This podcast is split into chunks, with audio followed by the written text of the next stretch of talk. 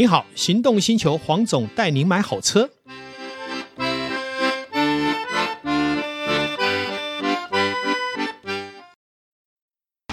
纯正欧洲制造，Skoda Comic，新年式搭载全速域 ACC 与车道智中，搭配全彩数位仪表，全部拥有就是这么简单。生活修旅新境界，Skoda Comic，Skoda 聪明的。黄总带你买好车，再次来到线上为大家谈幸福事。今天又再一次邀请到我们的黄志祥，哈，十一盎司咖啡的创办人，来为我们谈咖啡的幸福事。好，大家好，我是十一盎司咖啡的创办人 Sean。好，那今天很高兴有黄总的邀请哦，来到这个风景家哈，我们整个外面就是基隆港啊，在这边录 Podcast 真是非常的惬意啊。对啊，一边录 Podcast，然后一边喝你手冲的咖啡，有什么比这更惬意的呢？是是是，我们是只欠一个美女就对了，哦、还是想美女，还是想美女。太座听到了以后就在里面发出。呃，这个狮子吼，对，狮吼，好，开始开始玩。那个，我想今天好像听说，呃，志祥兄要为我们谈一下有关于咖啡比较深度的一些观察跟想法。好，那我今天想要讨论几个咖啡的议题哈。嗯、那第一个，我们想常常大家会问到说，咖啡豆跟挂耳式咖啡跟其他的，比如说你磨成咖啡粉要怎么保存哈？我觉得这个我先跟大家讲一下哈。那呃。黄总其实有提到，就是说啊，咖啡我们基本上不要买太多，这个我也是非常认同这个这个观点哈，因为咖啡豆其实它如果保存不好的话，很容易。易会有黄菊毒素跟出菊毒素的问题哈，这其实跟花生跟其他的就是呃农作物其实是一样的哈。那当然挂耳式咖啡，因为它里面会打氮气，一般像我们的十一盎司咖啡里面都会打氮气，它的保存会比较久一点。OK，那如果磨成咖啡粉，哇，这个是我我觉得这个保存方式要更小心，我更不建议，因为其实水就像在北部哈，其实常常下雨，它的湿气很重。嗯，那其实如果它有黄菊毒素或是产生出菊毒素，你是不会知道的。嗯，因为它其实味道是不会变的，嗯，但你可能长期喝十年，搞不好你的肝都会对对对肝脏其实是一个很大的负担哈，所以我会在这边呼吁，就是说第一个。咖啡豆的部分就放在阴凉的角落，或是在架子里面，其实就可以了。不要晒到太阳，哦，那隔离一些空气的部分，是哦，我这是我建议的。那挂耳式咖啡呢？除了放了阴凉角落呢，它其实是可以放在冰箱。是，好，为什么？因为我们有做过一个实验，就是说这个挂耳式咖啡，它平常如果放在一般的常温，先放在冰箱啊，其实过了半年来说的话，放在冰箱那个真的稍微比较新鲜一点。哦，还是有差，它还是有差。但是这个方式是因为，比如说你真的买太多，哦，一次，比如说你可能买了一。一两百包，你这喝不完的时候就把它放冰箱，好。但平常我还是不建议这样，放在还是放在阴凉的角落就可以了哈。那第三个咖啡粉哦，其实我们的客人偶尔还是会遇到，就是他希望哦，咖啡豆你可不可以帮我磨成粉？我说当然没有问题啊，你是哪一种器具，我帮你磨成你要的那种刻度。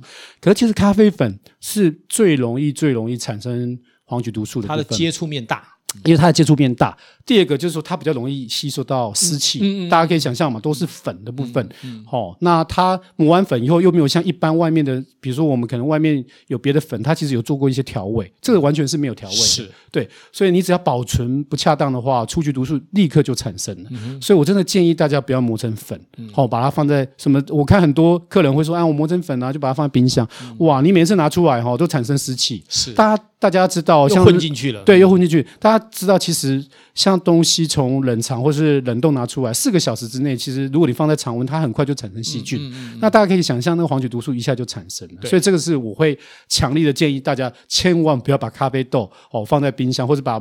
磨成粉放在冰箱，觉得可以放很久。好、我是建议磨成粉你就放在厕所就好了，好哦、可以除臭啊。其实说实在，这个是很重要的观念哈，对因为我想我们节目除了谈吃、谈喝、谈幸福，还要考虑到你的健康哈。嗯、那像我也是一样，就像刚刚诶他讲的，我基本上也都是现打现磨。是啊，因为我觉得那是最新鲜，还有磨粉的过程会闻到香气。是你磨了一堆粉以后，下次再舀出来，其实你闻不到那磨粉的香气。没错，也少出少了一点。我们讲的就是咖啡在进行过程里面，不是只有结果，它还有过程。嗯、这过程都是你享受这一杯咖啡，它会付出的代价以及成果。对对，没错。好，然后那个第二点，我想提到一个比较健康的问题哦，因为黄总哦，其实也蛮养生的哈。那我们还是要提到健康哈。就是说，呃，很多人会说啊，是不是喝到不好的咖啡会心悸，喝到好的咖啡比较不会心悸？嗯、那其实我看了一个牛津大学的一个就是针对咖啡的这个报告，其实这个已经做了十几年哈，所以我觉得蛮可以取信于大家。就是他做了那么上千个人的测试之后，其实呃，如果你的你的基因里面有带有某一种基因的话，有可能你喝咖啡会心悸，这个可能是因为你基因造成的，嗯、就代表你喝可乐可能也会心悸，嗯、但只是。呃，可乐的咖啡咖啡因的量非常的低，嗯、你可能需要喝到二十杯，你才会 你才会觉得心悸。可咖啡一点点，你就会觉得心悸哈。嗯、所以这个我必须要提到这个健康问题。有的人会说啊，因为喝到好咖啡跟坏咖啡，但当然这是有其中有一些因素了哈。但我就想，第一个，我先破除大家就觉得说啊，怎么喝到不好咖啡？就是说，呃，这个可能跟基因会有关系，不一定是好咖啡跟坏咖啡。好，那。另外一点，我想提到的说，大家提到什么好咖啡会心悸，不好咖啡会心悸，这这怎么去判断什么叫好咖啡、坏咖啡？其实我们有提到哈，就是呃，咖啡有两个品种，一个是阿拉比卡，一个是罗布哈。那罗布的部分比较常放在什么呢？罗布常常放在就是我们说的就是咖啡粉，好，或是三合一的咖啡。所以基本上大家可以知道说，这个咖啡在里面它用的一定要咖啡因比较重一点，好。然后第二个的话，它的咖啡味道会比较重，好，那它。那当然，它比较不容易受到那个的影响，哈，它比较不容易受到病虫害的影响。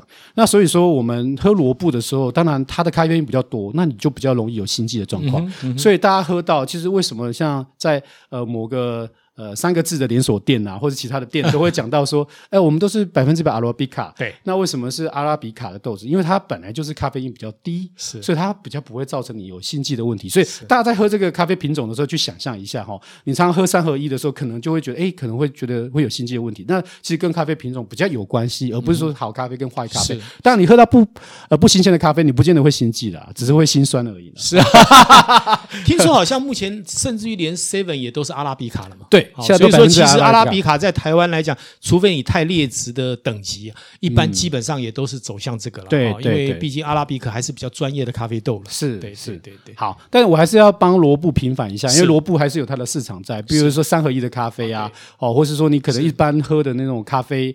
呃，Maxwell 这种品牌的话，可能有基本上他可能会用这种比较罗布的豆，还是平反一下。对对对，也不是说不好啦，也不是不好。对对，它有它的市场，还是有差了。对，其实有差，其实有差。对。那还有另外就是说，有关于在咖啡的过程里面哈，就是还有没有什么可以让我们的听众比较了解，让他除了就是一般的。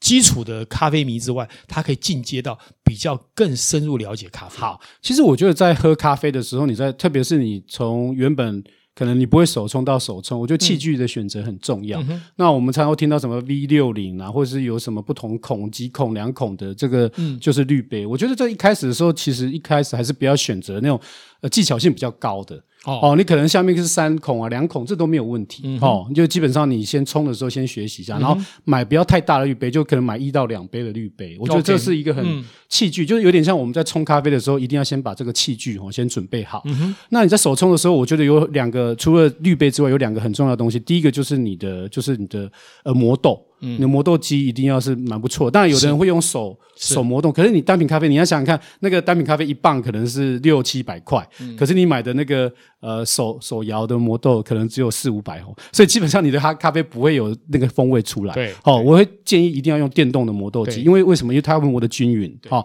那它会要到你要的细的粗细的程度，这个很重要哈。那第二个，我觉得你一定要准备电子磅秤。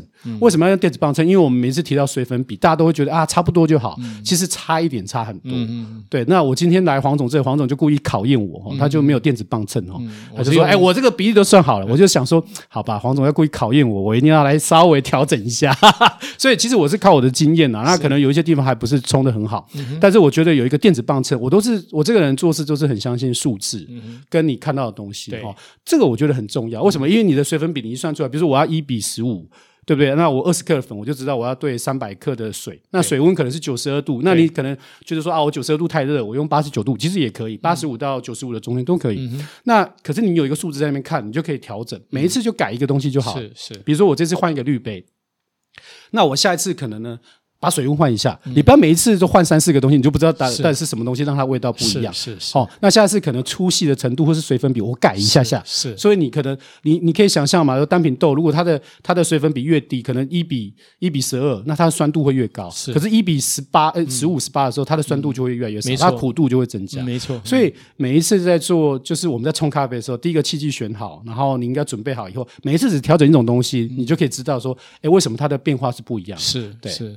其实一个好的咖啡豆，以我的经验哈，是呃，水粉比其实真的很重要。举个例子来讲，一杯咖啡啊，一个好的咖啡豆，如果你用一比十八，假设哈，喝起来就是还不错，但是你也找不出什么特别好的感觉。嗯，但是如果假设你把它调到一比十三、一比十四的时候，你会发现这整个咖啡豆的浓度，包括它的韵味，还有那个风格，会大相径庭。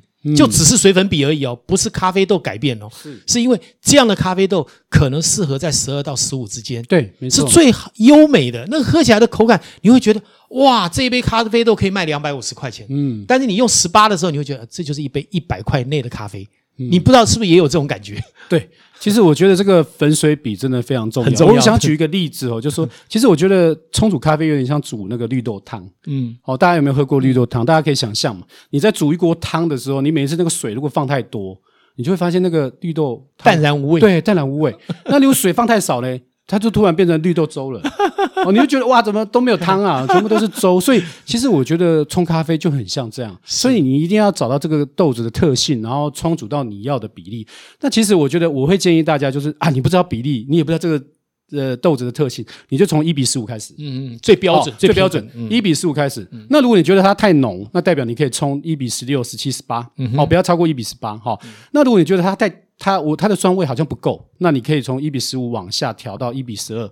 我有听过，就是某一位冠军就冲一比十啊，那当然那味道是非常浓，那超浓，那超浓。可是问题是，是每个人适合那么浓的浓度。我觉得一比十二已经算对我个人来说一个算算很算很高了，很高的比例了，因为它浓度已经算很高。其实一个好的咖啡豆，如果它也恰当的时候，你用一比十二冲出来，以你喝酒的一个行家来讲。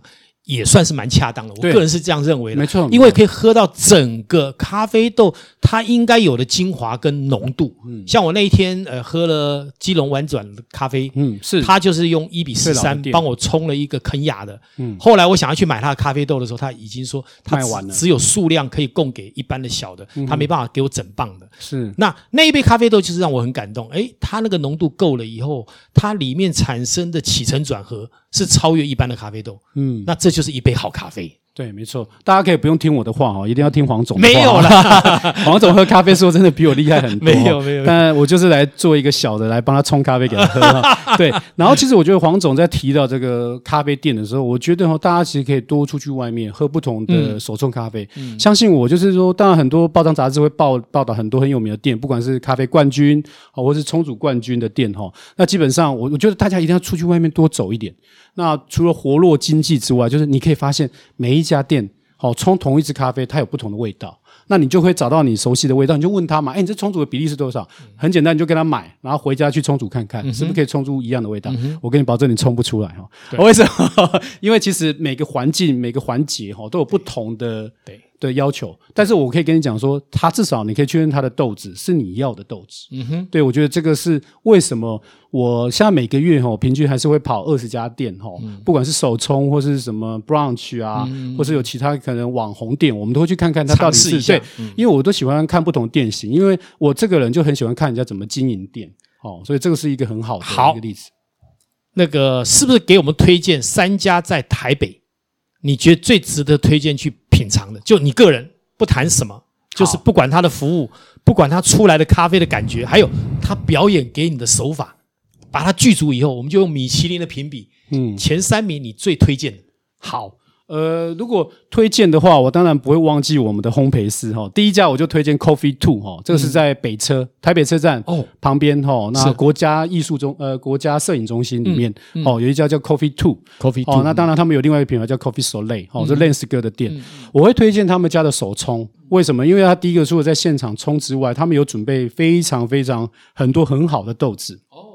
那这些豆子都是他每一次杯测出来，他可能杯测可能两三百杯你都不知道，可是他选的豆子这十支里面，相信我，你从你可能要的莓果味，哦，或是有什么特殊的蜜处理，甚至到台湾的咖啡豆，它都有。我觉得你在那个地方可以有点像是不同的咖啡世界，所以第一家我会推荐就是我们 Lens 哥的 Coffee Two 哦，在台北车站。是。哦，那这个资讯大家可以上网去查，就 Coffee 就是那个咖啡哈，OK 好，C O F F E，然后 Two 就是空格，然后 T O 哈，是。第二家呢？好，那第二家我要推荐的店呢，就是我们的卡玛的豆流文青。哦，我为什么？嗯，对对，阳明山，哎，不是，呃，他是那个。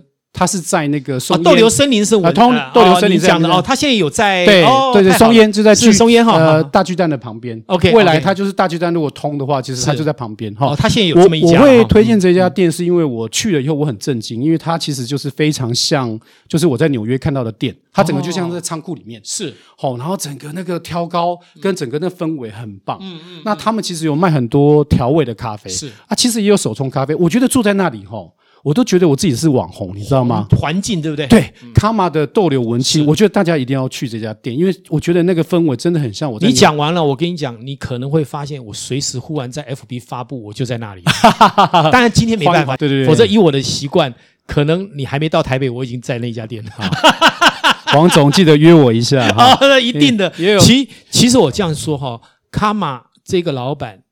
你想法跟观念很特别，像我刚刚讲的，我没有来过这一家，但是我有去过阳明山的。对，一开始你就觉得阳明山那个设计有没有？对，整个环境的氛围那是不一样的哈。对，那当然它的餐点我就觉得还好了。对，餐点主要其实它的咖啡还是不错。对，它在阳明山那上面有一个咖咖啡哦，大家可以去看，就是它呃倒下去的时候，你会看到那个泡沫整个冒，就整个往上上升。就它，我记得它叫什么高帽子还是什么？我觉得那个还我去的时候还蛮特别的。是是，虽然喝起来，哎，Benny 哥不好意思，喝起来是普通了，但是 Benny 哥。跟我们很熟，大家基本上就是说，他那边杯就是那个整个让你那个氛围很棒，就你就觉得哇，来阳明山可以喝到这样的咖啡，然后那种那种环境，我觉得咖啡店的氛围是我很很重要。对，我觉得作为一个咖啡，我们讲说三观嘛，对对对对，对那种咖啡氛围我非常非常重视。对，所以我提到，因为时间关系，我们来谈最后一家好推荐的第三家呢，我就要谈到这个国外来的哈，因为前面两家都是台湾的嘛哈，Percent Arabica。好，大家知道这个 Percent Arabica 现在在全世界吼展店展得很快，他是一个日本人。哦，在所谓的京都，哦，其实他在美国，但是他在京都创了这个 Percent Arabica，现在在成长最快的就是中国大陆。哦，那这个我们撇这个不谈的话，其实 Percent Arabica 第一家店在象山，哦，大家登山步道下来就会看到 Percent Arabica 这家店，小小的，然后可以内用，大家可以看到一个百分比的那个，就知道那个是 Percent Arabica 的店。哦，那他们。呃，据我所知，因为我认识里面的人嘛，哈，他们是 Nice 集团里面出来一起合伙开的。大家听说明年要开一个超大型店，Flex Store，就是所谓的呃旗舰店。哦，但今年这个小店呢，我建议大家去，因为为什么？第一个，它可以选哦，你可以喝，你不管喝黑咖啡、喝拿铁，你都可以选不同的豆子。它有浅焙、有中焙、有深焙的豆子。哦，你可以选不同的豆子。那你也可以选不同的方式，比如说你要冰的、热的。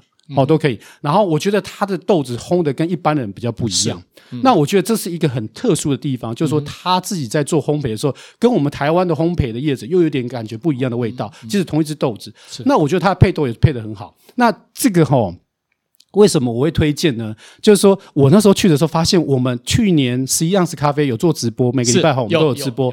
这次直播竟然是 Percent Arabica 是全部的直播最多人看哦，大家喜欢，对大家喜欢。我看到的时候，因为我们有四千多个粉丝嘛，是那这次直播快到一千人看，代表一千次啊，好，当然不是每个人都看，是是，可是，它代表说这样的数字，对二十五趴以上的人都看过这个直播，我有点吓到。那我觉得大家对于日本来的东西，或是对于这个品牌，其实很有兴趣。好，那之前都是要排队，那冬天这个。天气比较冷一点，排队人比较少。我真的建议你去喝一杯这样的网红店。大家都觉得网红店咖啡不好喝，可是我跟你讲，对这一家店，日本人开的，我觉得非常有水准的一家店。这是我推荐台北市的第三家店。今天这三家小弟一定亲自去品尝，因为专家推荐的，你去品尝代表什么？你就追到这个专家的车尾灯。好，我们开不起法拉利，也要追得上法拉利。好，所以今天这三家店。有听到的，有有想要去的，你就会增加你在咖啡文化的厚度。这也是我们今天在结束之前最大的幸福感。今天感谢我们的 Sean，也感谢这个导叔啊，还感谢线上的听众来为我们一起共创这一集美好的幸福时光。感谢大家，谢谢，谢谢，拜拜，拜拜。